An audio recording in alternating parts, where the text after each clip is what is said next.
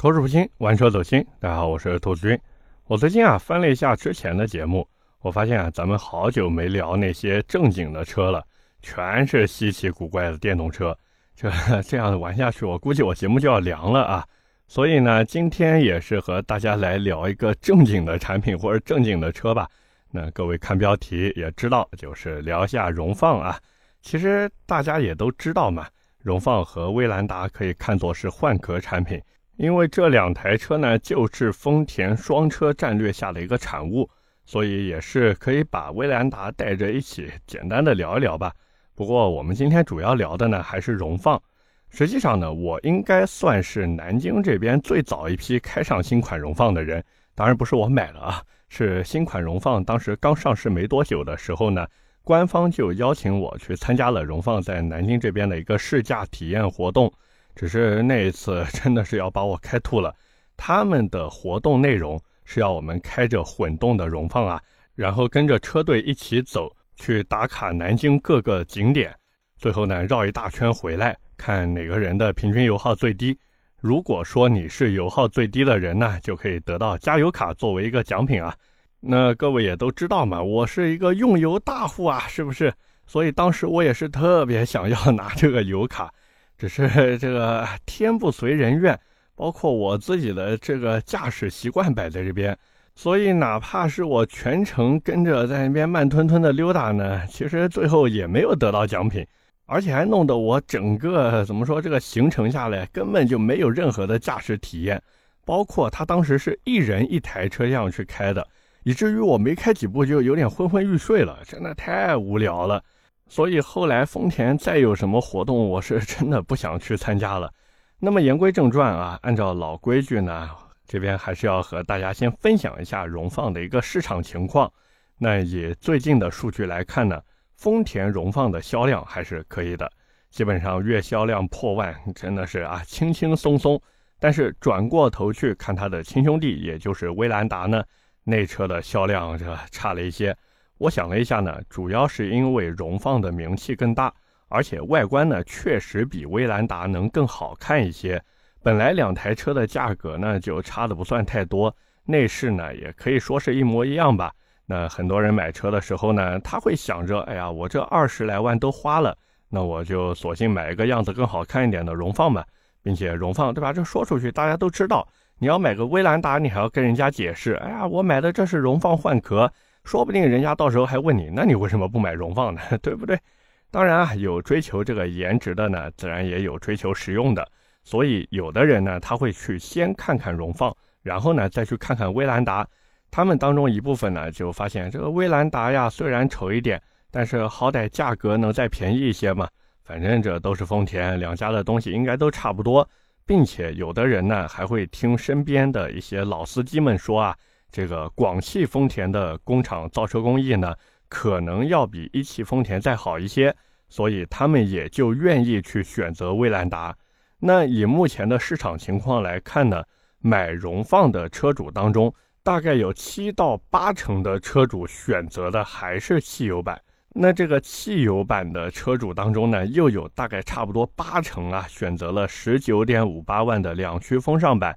还有一个二十点零八万的两驱风尚 Plus 版，所以这两个也是荣放的一个主销车型，包括 4S 店还有厂家呢，其实也心知肚明的，所以在备货和生产的时候呢，也是以这两个配置为主。像之前荣放它在芯片短缺的时候，我记得优惠好像也就是一万块钱这样，但是现在一方面呢，芯片也不是那么缺了。而且荣放这车呢，我总觉得就没几个地方要用芯片的嘛，甚至我觉得之前他们这所谓的芯片短缺，然后涨价，纯属就是跟风骗钱。再加上现在对吧，还有购置税补贴，所以整体的价格现在如果你去买的话，能比以前便宜不少，差不多二十万多一点点吧，就可以把两驱风尚 Plus 版开回家。至于威兰达嘛，这二十万不到就开走了。所以两台车之间呢，基本上差价就是在几千块钱这样。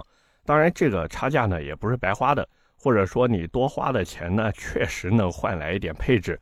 就比如荣放，它除了最低配以外啊，其余的配置呢都有三百六十度全景影像，包括还有什么无钥匙进入、无钥匙启动、自动空调、七英寸的液晶仪表、十点一英寸的那个车机，包括那个车机还带语音识别啊。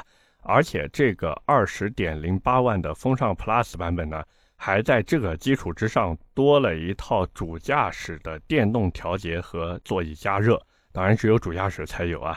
此外呢，还多了什么仿皮座椅呀、真皮方向盘呀。其实这个整体配置就这二十点零八万的风尚 Plus 版啊，它其实和卖二十点零八万的威兰达真的差的不太多。那除了这个二十点零八万的荣放以外呢，我在网上看别人做配置推荐的时候呀，也是 真的什么推荐都有。我甚至在网上看到有人推荐大家去买四驱版，说什么四驱版车型只是贵了万把块钱，但是多了一套四驱系统。哎，我就搞不懂了呀！你推荐人家去买这个配置图什么呢？这个荣放也好，威兰达也好，它搭载的不过就是一个2.0升自然吸气的发动机，动力参数也就是171马力，209牛米，而且最大扭矩要4400转才能爆发，配的呢还是一套 CVT 变速箱。就这套四驱系统，你给它摆在车上，我觉得啊，除了进一步折损动力以外，毫无用处。你说这个油门踩深一点不就行了吗？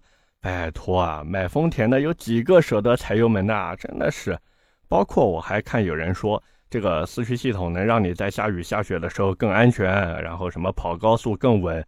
哎呀，这个真是这车原厂的胎宽只有二百二十五呀，就这窄的跟面条一样的轮胎，你指望有啥稳定性吗？那当然啊，推荐四驱版的呢，毕竟还是少数。更多数的则是去推荐人家买二十一点二八万的两驱尊贵版，哎，要我说这就属于不花你的钱，所以你就不心疼。各位想想看啊，就是放弃买十九点五八万的两驱风尚版，然后再多加五千块钱去买二十点零八万的两驱风尚 Plus 版本，这个五千块钱的差价呢，很多人是愿意掏的，因为很多人觉得这钱花的值呀，就是在舒适度方面确实有一定的提升。并且买这种车的人，他其实还是希望这车能给他带来一点面子的。就比方说二十点零八万的那个风尚 Plus，对吧？它上面那套仿皮座椅，其实就已经让很多人心动了。毕竟谁都不希望家里面亲戚朋友，对吧？一拉开车门，然后看里面，嘿，你这怎么还是个布座椅？那人家亲朋好友会怎么想呢？人家是不是会觉得你这车子都买了，结果还买个低配？因为很多人觉得这布座椅就是低配嘛。所以，为什么好多人这看完高尔夫 GTI 以后，就是看完那个格子布座椅以后，都觉得哇，你这花二十多万买了个啥嘛？所以，这把这根深蒂固的一个思维惯性在这儿，甚至有可能亲戚朋友会觉得你是不是在打肿脸充胖子？所以，这个五千块钱是必须要花的，不花不行。哪怕只是花钱买个心理安慰，他都觉得我这五千要给花出去。但是，你说让我在多花五千的基础之上再去多花一万二？然后就为了买一个车两驱尊贵版本，多出来的配置无非就是什么全景天窗呀，十九寸轮毂配二三五五五十九的轮胎，然后还有什么前后雷达、带透镜的 LED 大灯和车顶行李架。那各位想想看，这些配置有哪些是必须的？况且这些配置对于很多人来说呢，它根本就不足以构成吸引力。就比如说那个全景天窗。你说把这玩意儿放在什么叉五、Q 七、GLE 这类车上，那是享受；但是你如果把这种东西放在荣放这种车上，我作为车主，我只会担心这个天窗的寿命呀。这万一以后老化漏水怎么办？这修一下要多少钱？假如说我在一个不注意，对吧？这坏了，我没注意到，然后一直都是大晴天嘛，我不知道这东西坏了，哪一天这下雨了，这雨水漏进车子里面怎么办？包括还有那个十九寸的圈胎也是。看起来是大一点，好看一点，可是十九寸的轮胎价格比十八寸要贵一点呀。这轮胎又不是对吧？我装一套能跑一辈子的，我一套轮胎开个两三年就得换。跑得勤快一点的话，可能一年就要换一套胎。这都是白花花的银子要往外掏的呀。那此外还有那个前后雷达，大家完全可以去某宝搜一下要多少钱，包安装又是多少钱。像便宜的那种，就是在中控台上给你装一个小屏幕嘛，然后那个倒车的时候还能给你语音播报啊，什么一米啊，零点八米，对吧？应该有朋友用过啊。那包括现在其实都有那种无损安装的原厂升级件了。说的再直白一点呢，就是副厂件，但是一样能用啊。你说我花这个钱就为所谓的原厂件，这值得吗？包括那个车顶行李架也是一样的道理。至于带透镜的 LED 大灯，这个确实不错。可是我普通大灯影响照明和行驶吗？好像也不太影响啊。这城市里面，对吧？尤其是像一些一线城市里面，那到晚上都灯火通明的，你这 这 LED 不 LED 真的没什么区别啊。所以，假如你真的想买荣放或者威兰达的话呢，我建议各位就不要去看那个什么四驱版的了，也不要去看什么中高配甚至高配顶配，这个钱花出去纯属多掏的智商税。各位买之前呢，一定要明确，就是自己买这个车子呀，就根本不是为了动力或者操控去的。这种车子呢，也给不了你想要的动力和操控，它就是一个买菜车而已。日常代步呢是没什么问题的，偶尔带家里面人跑个高速出去玩一玩，反正别人嗖嗖嗖的开走，你就老老实实的溜达呗，对吧？不争不抢，安全第一，就这么简单。那当然，除了这个燃油版的配置选择以外呢？其实我知道，还有朋友在买荣放或者威兰达之前啊，会纠结，哎，我要不要去买个双擎版的车型，也就是那个混动的？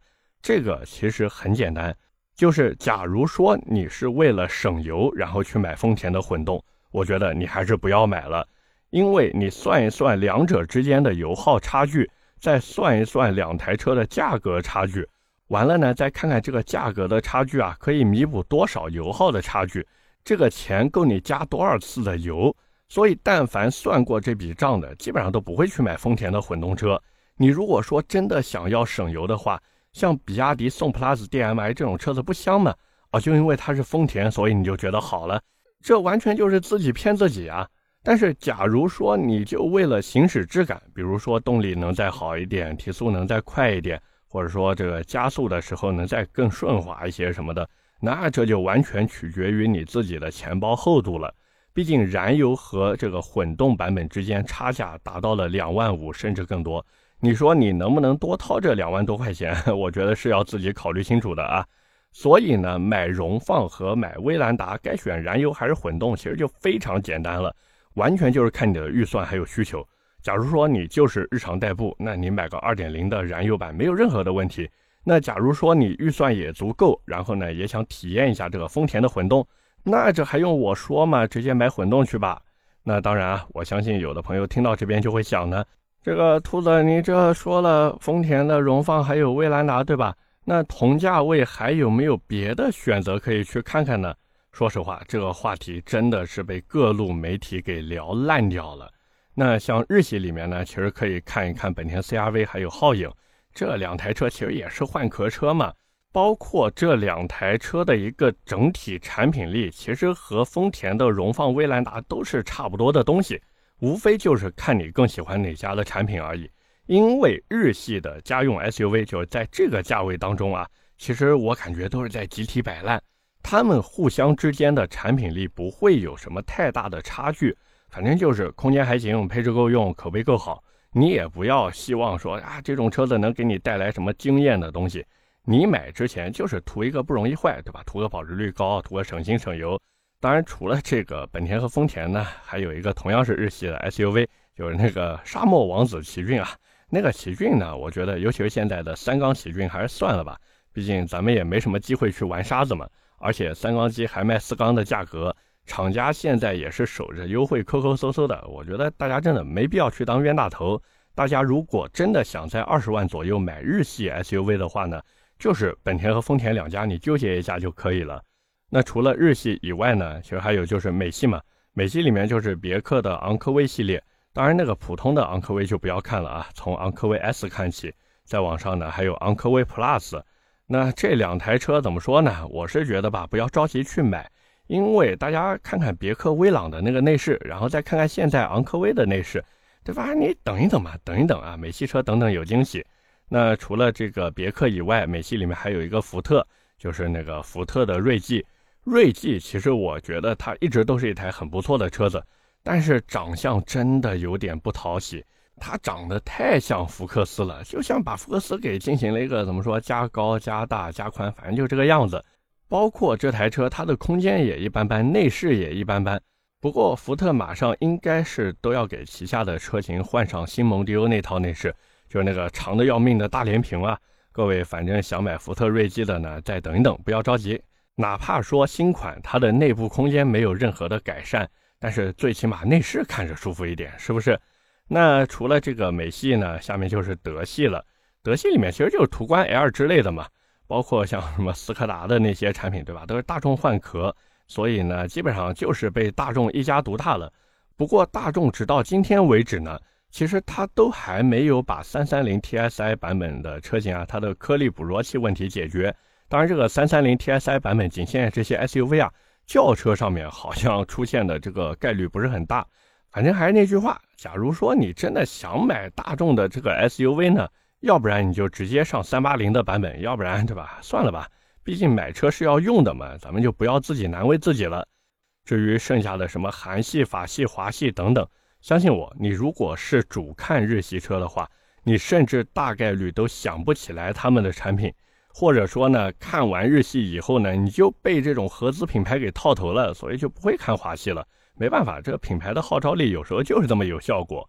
但是呢，回过头问题又来了，明明像荣放和威兰达这种，对吧？完全就是怎么说呢，有点割韭菜嫌疑的这个产品在这边，它的整体竞争力其实是一天不如一天的。毕竟别家车企好歹还能给你点新东西，这丰田可以说一直就是在吃老本。包括现在 TNGA 架构下的一个产品，车内空间其实也没有原来那么大，它的这个车辆的整体价格也不便宜，甚至配置也是简陋无比，跟毛坯房一样。但是为什么就是有那么多人去买呢？那说实话，一开始呢我也是很困惑的，但是后来我想明白了，就是有时候呢，并不是日系的车子做的有多好。而是日系的一些车子呢，它确实能戳到消费者的痛点。就比方说那个车型一直都不断代，对吧？留下来的很多车子，它都一直啪啦啪啦啪从一代、二代、三代这样出过来的。所以消费者心里呢就有底，他知道你这个厂家不会对吧？把这个车型今年产了，明年就没了嘛。所以这也是为什么我一直希望呢，我们的这个华系品牌啊，能再加加油。至少你说这个车型对吧？不要老是出了换换了出嘛，一个卖不好，然后立马新车又换一个名字。就比如说像魏派那个样子，之前的 VV 五、VV 六、VV 七卖的不好，然后现在出了新的叫什么拿铁、摩卡、马奇朵，对不对？你说这个车型没有传承，这对吧？消费者看着也懵啊。所以还是那句话，希望华系品牌加油，对吧？不要老是让我们被这种日系合资品牌割韭菜嘛。那再一个就是像，比方说日系车，它不是很爱坏这一点，这个我是深有体会。就比如说我的那台小雷凌，虽然说它的配置很低，但是真的就是不爱坏呀。我买那个车子这么多年了，到现在完全可以说，除了学会怎么加玻璃水，其他什么都不会弄。甚至玻璃水有时候都不用我自己加，洗车的时候人家就直接帮忙加满了。而这个呢，其实就是最契合大多数人购车需求的。因为对于很多消费者来说，他们买车图的其实就是一个实用，像那些什么花里胡哨的东西，有可能会让一些思维比较保守的人啊产生畏惧心理。这个我记得我之前就说过，包括很多人他其实是不懂车的，更不用说去了解怎么修车了，所以他们非常害怕自己的车子出问题，因为长久以来的生活经验。包括一些修理厂，对吧？过去我们都知道，修理厂真的就是见人下菜碟嘛。很多人就觉得修车是一件费时费力费钱的事情，所以他们宁愿忍受这种高价低配，他们也要去买一个口碑好、稳定性强的车。没办法，这人之常情嘛，谁都不希望自己买了一个车子以后再进行二次、三次甚至 N 次消费，这一点真的再正常不过了。只是随着现在这个时代不断发展呢。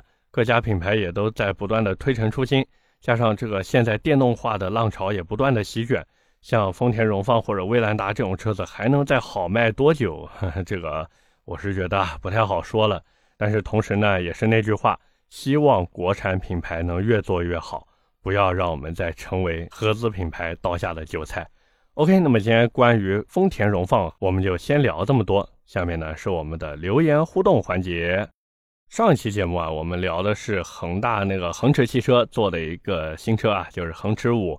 那么第一条留言来自叉叉叉叉叉五个叉，然后一个横杠三叉，他说吉利上新锐了，老款现在优惠一万五，可以买吗？这个新款油箱有防浪板，你还想买老款吗？真的是，而且新款优惠一万五只是时间问题啊！而且那个新款的进步真的，我觉得还是蛮大的。所以，假如你不是现在急着要买车的话呢，我觉得还是可以等一等新款的。第二条留言来自李曼八九三，他说看车从年初到现在啊，从宋 plus DM-i 看了一圈，又回到了宋 plus DM-i。他说自己平时高速多一些。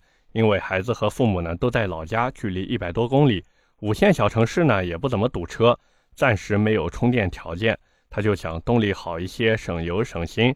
老婆呢想空间大一些，他就想问问能不能无脑去充这个宋 plus DM-i 的低续航高配。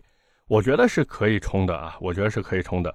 这个车子的低续航高配呢，其实性价比还是可以的。而且整体的配置真的，我觉得真非常非常丰富了。包括整体的一个价格呢，虽然说比亚迪涨过价了，但是相比于那些合资同级别产品来说呢，它其实还是有性价比的。只是回过头来说，你能不能受得了比亚迪这个宋 plus DM-i 的等车时间呢？毕竟现在这个等车时间啊，我不知道你问过没有，真的非常非常长啊。最后一条留言来自哇卡布奇诺，OK。他说：“兔子，你不会看完了吧？我那天也刷到直播了，果断划走了。这个不是我想看呀，没办法呀，对不对？我这个职业属性在这个地方，所以但凡有什么新车上市的发布会呢，只要是稍微有一点点那种话题度的车子，其实我们都是要看的。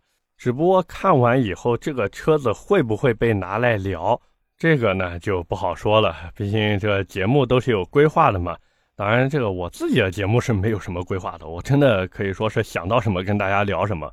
OK，那么以上就是我们今天这期节目的全部内容了，也是感谢各位的收听和陪伴。我的节目会在每周二和每周四更新，点赞、评论、转发是对我最大的支持。各位如果还有什么想听的车或者想聊的话题，也欢迎在下方评论区留言。我们下期节目接着聊，拜拜。